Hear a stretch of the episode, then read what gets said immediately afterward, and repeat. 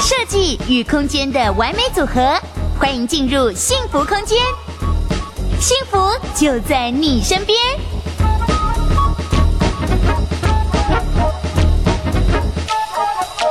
那如果自己住宅呢？你呢？我自己住宅，呃，当然，如果说现实来看的话，我大概我会往中南部去看，啊，因为确实台北的这个自用需求已经已经够了啊。那中南部的话，或许这个时候我会对台中跟台南这两个市场会比较。投予投予一些关注，嗯，这就是刘总。如果今天也是以买房者的角度的话，哦，你的思考的方向是这样。还有一些私房钱可以用的话，重点就是重点要 有有钱，对，没错没错。祝大家我们也会越来越有钱，好不好？哈，好。那刚刚讲到越来越有钱，我们就要讲到说，哦，今天生意啦，希望大家都生意滚滚来哦，蒸蒸日上。所以从住宅，我们现在就来聊一聊到商办这一块了，好不好？哈。好，呃，讲到商办市场啊，我我想大概我们一定是先从台北开始谈起啊。整个台北在过去呃三十年，也也是我进入这一行啊的第三这个三十一年了啊。我我大概看到了整个台北的办公大楼市场的一个发展的一一部历史缩影啊。从最早期的这个可能是在呃台北的我们讲敦化北路、民生东路，后来到敦化南路、南京东路。一路到现在的信义计划区，那么看到整个内科在过去这二十年的一个发展，现在的南港啊也整整个蓬勃的这样的一个发展，实际上整个的一个呃商办市场啊就在台北，我们看到了一个这样的一个缩影啊。那在目前来看的话，我们台北啊的空置率实际上是非常的低啊。你你不管怎么讲，你空置率低到十个 percent，在亚太区。啊的这样的一个表现都已经是很难得见了。我们台北各位知道多低吗？我们连五趴都不到，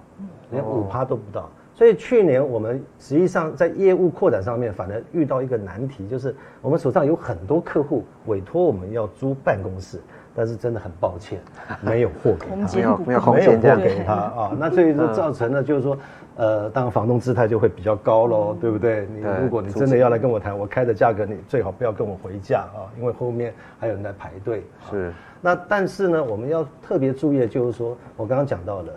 办公市场它是一个非常理性的一个市场。我们讲的商用不动产里面，它往往它就是要看它的市场的供给跟需求来决定它的价格，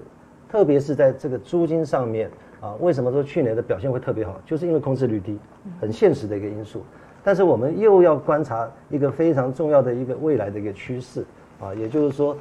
整个在二零二三到二零二六二七年，我们台北光台北南港啊，从它的这一个玉成段、南港段到经贸园区，这个就有将近三十五万平的新增的供给要出来啊。那再加上台北市的话，有另外的将近四十万平，所以整个加起来。未来有将近七十几万平的一个新增供给要出来，当然从一个比较悲观的角度，你就可以想象，就是说以后哇，这些大楼一年十万平、十万平这样子，一栋、两栋、三栋、四四栋、一零一这样一直出来，它可能会让租金就受到压抑。但从另外一个角度，实际上对这个整个产业来讲，它又可能会有一些新的一些需求啊的一个产生。包括我们现在整个科技产业的带动，有更多的这些 AI、五 G 相关的这些科技的这些软体、硬体的这一些呃研发啊，新创公司进入到这个市场啊，所以说我想在这个角度来看的话，我们还是认为是啊可以乐观的来看。来看，因为整个产业升级也更多更多的高端人才纷纷的过来，对不对？那刚讲到的是北部，那如果往南走呢？对。呃，台湾的整个在国际上面目前已经很清楚的，就是说从早期的 Made in Taiwan 以制造业提升到目前，我们真的是在全球的一个科技产业上面具有一个非常领导的地位啊，不遑多让的我们的 TSMC 护国神山台积电啊，那么更我们可以来看的就是说，从台北的这样的一个发展到后来我们的科学园区，我觉得就是在国际上面一个非常值得一提的。从竹科到后来的中科，到现在的南科，啊，你可以发现到这一些科学园区，它真正带动的不只是一个台湾的一个制造业的一个升级，产业、嗯、啊整个的一个升级，它也改变了全球供应链对台湾市场的一个能见度，跟它的一个啊投资的一个策略。那也因为这个科学园区的一个带动，使得产业到哪里，公司设到哪里，工厂设到哪里，接下来是什么？就是就业，就业人口，对不对？对。就业一进去了之后，就自然而然的，他们就在这地方要需要居住，就要找房子，买房子啊。有了房子之后，他们就要消费，小孩子要教育等等的。所以食衣住行娱乐等等的这些周边啊，我们讲的商用不动产，实际上。就不是只有办公大楼而已啊，包括零售店面、商场、百货、嗯、医院、学校这一些饭店等等啊，healthcare，通通都是商业不动产的一个范畴。所以以目前这样来看，像以前我们坦白讲，我们光做台北我们就做不完了，但现在台北很难做，因为真的是有钱要买还买不到货。啊，所以我们在去年开始，实际上我们在五年前我们就在台中设了分公司啊，那也发现到，哎，台中原来这个办公市场竟然有这么大的一个潜力啊！因为我们在七期，呃，过去两年我们协助本国一家知名的寿险公司啊，帮他做一栋办公大楼的预租，刚开始房东可能还在想说啊，可以租到一千块就不错，因为当时市场的行情大概也还在七八百块。但是各位，我们那一栋大楼在短短一年半的时间啊，一万多平的办公大楼，一个顶级的办公大楼，把它出租率租到九成七，哇，几乎租光了，租金到最后可以拉拉抬到一千，将近五百块钱啊，所以这个也可以看得出来，台中这个市场是仅次于台北，在办公市场上面，我们认为是非常有潜力的。其实，在我们线上也有很多朋友有针对台中的区域在询问哈，然后也有针对高雄等等的。那刚刚讲到的就是说，我们中南部这边，刘总有要补充的地方吗？还是奕农这边有没有什么其他的看法，也想要来交流一下？刚刚也还蛮好奇哈，就刘总这边有提到，就是中科跟南科。那中科，刚刚刘总这边提到，在中部设的办公室已经到一千五。那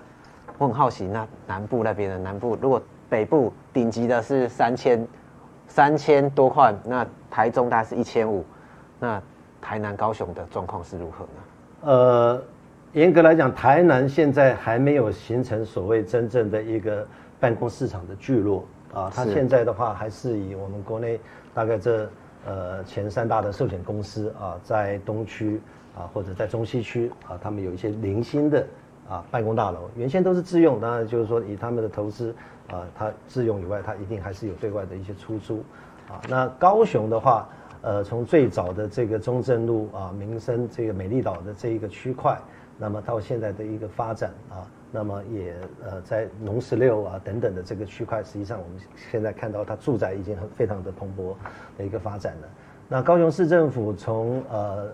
前任市长到现在，实际上一直想要去发展的就是我们讲的。亚洲新湾区这一个部分啊，那因为这个部分的腹地相当的大啊，那它以先政府它带动的啊，先从它的几个重大的一些公共建设啊，包括这一个流行音乐中心啊，这个航运大楼啊，这一个游艇码头，那么包括高雄总图啊等等的。这些陆陆续续，整个把港市合一起来之后，打造整个未来亚洲新新湾区，希望能够把它打造成像雪梨或者像旧金山这样的一个有海岸的这样的一个观光城市啊。那我觉得这个部分，呃，当然还可能还需要一点时间啊。那希望能够透过一些比较灵活的一些都市计划，能够怎么样子，能够先把产业带进来啊，就业。拉起来，那自然的，它的整个的一个商业就可以活络起来。其实大家也会有点好奇，说我们怎么样去区分商用不动产、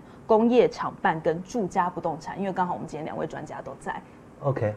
好，那我来先回答啊。对对对，可以的话，呃，我们在讲的商用不动产啊，基本上，呃，我给它一个呃最基本的定义，就是收益不动产，收益型不动产啊，英文叫 income producing property。什么样的不动产会具有收益？就是你今天你购买了这个不动产之后，那么它能够为你产生租金、现金流量、营业额这样效益的不动产，都可以叫做收益不动产，或者叫商业不动产。所以举凡像办公室、办公大楼这样的产品，工业厂办啊，工业厂办里面现在最夯的是什么？你们知道吗？就是仓储物流啊。另外现在还有 data center 啊，因为大家都在用网络，所以说需要这 IDC 机房啊。那么这个也是属于商用不动产。那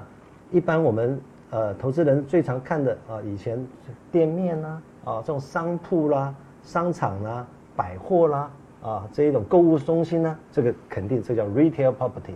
那另外一个就是 hospitality，就是我们讲的观光啊、饭店呐、啊、旅馆呐、啊、这一类的啊，F&B 餐饮啊这一种的。那目前国外上，台湾也越来越多了啊。随着老人化，我们现在对于这一种所谓银发住宅 （senior resident）、healthcare、medical property，这个都叫做商用不动产。那住宅部分，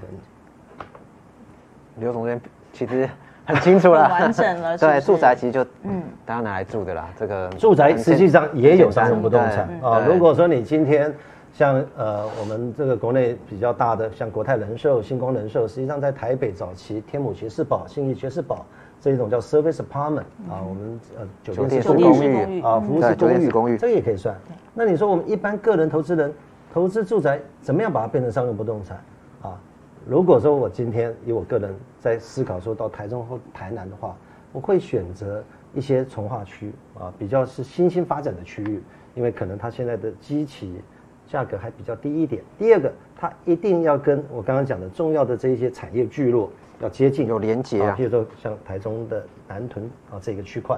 啊，或者是呃这个台南的靠近新市啊啊或者安平这些区块啊，那。他们的话，未来就可预期的，就是说这些投资下去的住宅，我当然不可能我自己搬下去住啊，除非我退休。但是短期之内，我有没有可能把它变成是 Airbnb 这样的产品啊？实际上，如果它有收益的这一种住宅，也可以叫做商用不动产。像刚刚跟大家分享了一下商商用不动产各种类型，当然我们有呃朋友非常的好奇，就是说不要觉得我们在聊商用不动产跟我们一般人距离很遥远，好像是那种几十亿啊，对，好像不关我们的事情 这样，对不对？其实不是，我们是不是也请刘总帮我们来讲一下，到底有怎么样的门槛哦？需要多少资金，或者有一些什么样的不同的方式是可以进入商用不动产这个领域的？OK，呃，就我过去常常呃很多经验啊。就是说跟人家交换名片、啊，或什么的啊，人家一看，你们公司在做什么的啊？我说我是做商用不动产的啊，啊，他说你们都都亿来亿去，而且都是那种帮保险公司什么几十亿啊，甚至上百亿的，所以呢，大概把我名片就一扔了，就再也不会跟我联络了。实际上跟各位观众分享，商用不动产不是这么的遥不可及啊。如果说以一般我们的投资人，你可以除了自用住宅以外，有能力再去多买一套。房子啊，两间甚至三间的，我觉得这个大概就已经是可以进入到商用不动产的门槛了。我举最简单的例子，如果你今天你到我们的，就讲台北好了，内科啊，很近吧？嗯啊，内科从这个西湖段到文德段，现在的周子啊这一个呃周子街这一边啊，然后一直往南的话，那么旧中段啊这一边的话，实际上。如果你去买一个八十平的这样的一个产品，啊，那么大概六十几万，总价就是五千万。五千万的话，我我相信在台北可能买一个豪宅都买不起，对不对？啊，台北豪宅可能七八千万甚至更高了。五千万你可以买一个内科，还蛮像样的一个一个厂一个厂办的一个大楼一个单位，啊，当然你钱够买两个单位一。啊，那可能就是一亿啊。那我们就讲五千万，五千万的话，我们现在呃商用不动产，还阿弥陀佛，政府没有 做选择性信用管制啊，所以呢，嗯，你还可以去贷款，成数我想最起码七成或者是到八成啊。那么以这样的一个呃投资金额，你自备款大概是在一千万的情况之下，你租出去的这个租金报酬率，我们算起来保守大概有二点八趴到三趴。那你跟银行贷款，我想现在正常的情况一点五趴应该贷得到，所以你还有一个很大的一个 spread，这个 spread 等于就是你用租金来养这个房子啊，那么几年后当然你要继续收租也可以，你还可以调涨租金咯，租金在台北一一路是往上涨，但等到你要出场的时候，你看那个价格到一个你认为好的一个啊投报的时候，你就出场获利了结。我想这个就是我们讲商用不动产对一般投资人是可以来很亲民的。来看一下，来看一下。那我补充一下哈，就是商务不动产好处啦，其实你自己住家，房客电灯坏啦，马桶坏了，其实你要去帮忙修。其实商务不动产比较不会有这个，对对，比较不会有这种问题啦。但是当然它的投资的金额是比较比较高的，这个就是这就是一个门槛了，对。对，基本上也是要看区域啦，哈，有一些，例如说你在台北买房，当然是这个价格，可是到中南部那又不一样了，这样子。那另外我觉得还有一个就是一个很重要的事情哈，就是说商业不动产，就刚刚刘总说易来易去，那对于一般人说，哎呀，我真的我五千万其实也没有，我自己也是没有五千万的，对，那该怎么对该怎么办？该怎么办？其实跟着，我觉得可以跟着，因为其实会买这种商业不动产的这种，尤其这种寿险公司。其实我觉得在股股票里面叫做主力啦。那一般人其实你跟着这些主力再去走，他们去买哪边，其实他周围的附近代表他们做了一些专业的评估，请了专业的团队，然后来评估，哎，这个是一个不错的一个标的，这个区域是值得进场的。包含刘总他自己也研研究了很多很多地方，那我们跟着他去走。那那个那些区域，我觉得是一个当商业不动产蓬勃发展的地方。我觉得住宅型的不动产，它门槛比较低，几百万就有的那。它未来的表现，我觉得也不会差了。我觉得对一般人，你可以从这个方向去去思考。像刚刚奕农讲到这个，也提醒了我们，去年风传媒有一篇报道，哈，其实那一篇也是非常就是引起很大的话题，就讲到说那时候在谷那个谷歌啊、台积电啊、群光电，通通进驻到南科，连南山人寿也加了二十一亿到我们的南科。所以刚刚讲到说，其实有时候这是一个风向，或者我们可以跟着走。那呃，刘总这边。呃，我我就举我们上个月啊，协助国内某一家呃寿险公司在新竹啊，呃，大家都知道竹北非常热啊，那个地方的住宅市场啊，哇，整个因为竹科啊，现在那个价格炒得不得了啊。那我们这个地方在公道五啊，实际上就在新竹科学园区在往北的一个交流道啊。那这个地方呢，在八年前啊，这家私募基金从呃德安把这个产品买下来。啊，德安是开发商，第一手盖了这个三栋办公大楼，啊，实际上总共一万四千平，大的一栋九千多，中间有一个宴会厅啊，然后再来一个大概是小一点的四千平，他们后来呢买下来之后，把这个小的这一栋啊，把它改装成饭店，啊，就是我们现在在竹这个新竹很有名的 Indigo Hotel 啊，这八年来这个私募基金啊，他们的操作模式就是买进来之后，他做 value add。Value add 什么意思呢？你要把这个不动产啊，要把它卖出之前，你要让它的整个的一个卖相变好看一点。所以有一些要拉拉皮咯，有些要内装要整理一下咯，把它的设备啦、电梯啦、lobby 啦整修一下。像女孩子出门要化妆一下啊。那目的是什么？目的就是希望能够把它的租金收益提升啊。因为你房子只要是整理过，有好的物管，有好的一个使用状态，你的。客户层级就可以拉高，所以你的 tenant mix 能够变得好的情况之下，他这几年确实就把这个工作做得很好，包括国际大厂高通啦、超维啦、Netflix 啦这些全部都进去了啊，之前的艾斯摩尔等等的，那使得他这个大楼百分之百满租，那么最后他用一个三点五趴的这样的一个租金回报率卖给了保险公司。也获得了非常好的一个收益。保险公司在买这个东西之前，几乎花了整整的三个月在做这个滴滴啊。他们不是只在算它的投报率，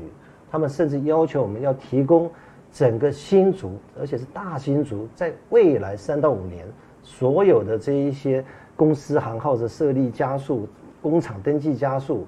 产业的这一些等等人口、住宅等等啊。所以在这样子的一个严谨的一个。评估之后，他们才做出最后的投资的决策。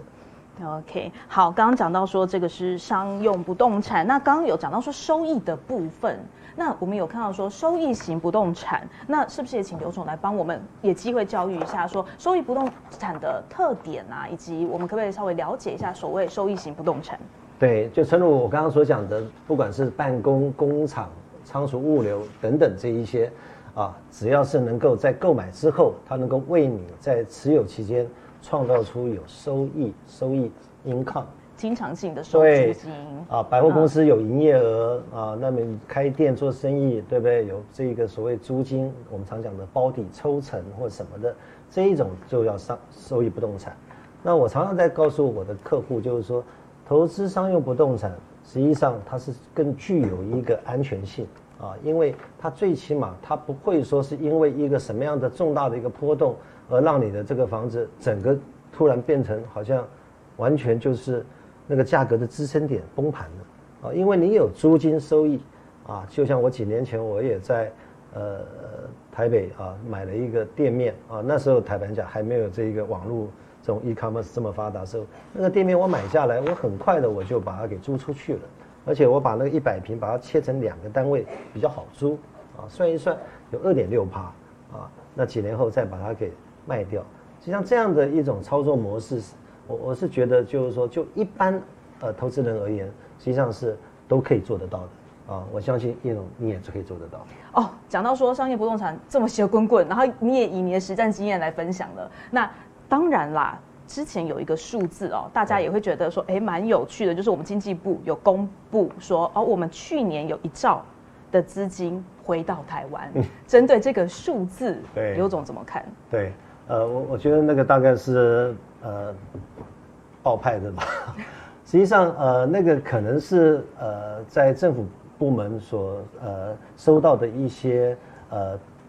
提案 proposal 啊，来申请的这些案件的一个加总啊。那实际上按照我们公司研究部门的一个呃更更更更严谨的一个调查所了解的，就是说到今年二月十四号截止啊，总共大概真正汇入。呃，台湾的这样的一个回资金回流，大概是在差不多两千七百多亿啊，这样一个新台币。但是大家听到这个数字，也不要觉得说，哦，这个数字，实际上政府已经很 smart 的规定了这些投资要台呃资金回流的这一些是不可以投资在这种不动产的炒作上面的啊，它是非常严格规定，你一定要作为自用的厂房，而且不能投入住宅产品啊。所以说我我在想的就是说，可能呃这些住宅的这些热钱。应该还有其他的管道吧。好，所以刚刚刘总也带我们的解析了一下数字背后的一些怎么样去看啦，哈，一个真相。好，那呃，另外也要就是最后请刘总这边帮我们总结一下刚刚呃，针对我们二零二一的商用不动产的市场，所以你这边是看好的，是觉得持续热络下去的是吗？呃，这个热络的情况，最起码二零二一到二零二二。我我相信都是非常的呃 promising 啊，非常乐观的。但是就诚如我刚刚一开始有提到的，就是说我们要特别注意的啊，在二零二三年啊，就是后年开始，那么整个台北地区即将会进入到一个春秋战国的一个风云时代啊，就是会有非常大量的这些新建的厂办跟商办大楼遍布在台北。南港啊，这些呃区域，那么当然这些也会改变整个我们的这个整个市场的 landscape 啊，会有更多的新的产品，更多新的技术，更更多新的这样的一些物业来投入，满足到我们的这个市场的一个需求。那当然，它对价格可能所造成的啊，或者租金所造成的波动，这个也是我们要稍微注意留意的。好的，好，刘总给我们的这样的提醒。那针对刚刚也讲说，二零二一整个我们房市的市场趋势，是不是也请易农帮我们总结一下？好，那这边我跟大家分享一下，就是说住宅市场走多哈，但是这一波跟前一波，大家想一下，前一波的住宅的多多头市场，大概是从二零零九年、二零一零年一直到走到二零一四年、一五年做一个反转。然后大概一直到二零一七一八的时候开始在往上走，那前一波的这个市场的多头哈，其实跟商那那一波其实商办市场是没有起来的，也就是说大概在商办大概商办的行情大概大概在二零一零年就结，在我们在刚在事前就先跟刘总先问了一下，在二零一零年二零一一年大概那个时候就差不多结束了，那后面呢其实是住宅，那但这一波比较特别的是说，其实住宅跟商办市场是同步往上的。那也就是说，这样子的一个结构的情况下，代表可能是产业的一个跟以往它不是只有资金行情的一个炒作。我觉得这件事情是大家必须要特别去注意的一个地方，商办跟住宅的一个同步的一个方向。那再来，有一个第二个要提醒大家的事情，就是所谓的领先指标。领先指标对房地产来讲，叫做政府的态度。政府的态度呢，他绝对不会希望是说这个房房市一路往上炒。那这个东西其实要要有所警惕了，就是说我们接下来会很重要的事情就是看政府他到底怎么样看待这个这个市场。那不要跟政府去对坐，政府希望不要做的事情，你尽量大家建议大家就就尽量要守法。哎，等等，投资型的客户他。不要去，然后想要短线进出这些事情，我觉得在这接下来这几年，我觉得应该尽量不要去碰这个事情。那正常的买房，我觉得应该都是没有问题的。那么再次谢谢我们今天两位专家来到我们的现场。那如果我们朋友们还有想要知道什么议题，也欢迎留言给我们。那么我们就下回见喽，谢谢你们。好，谢谢，拜拜。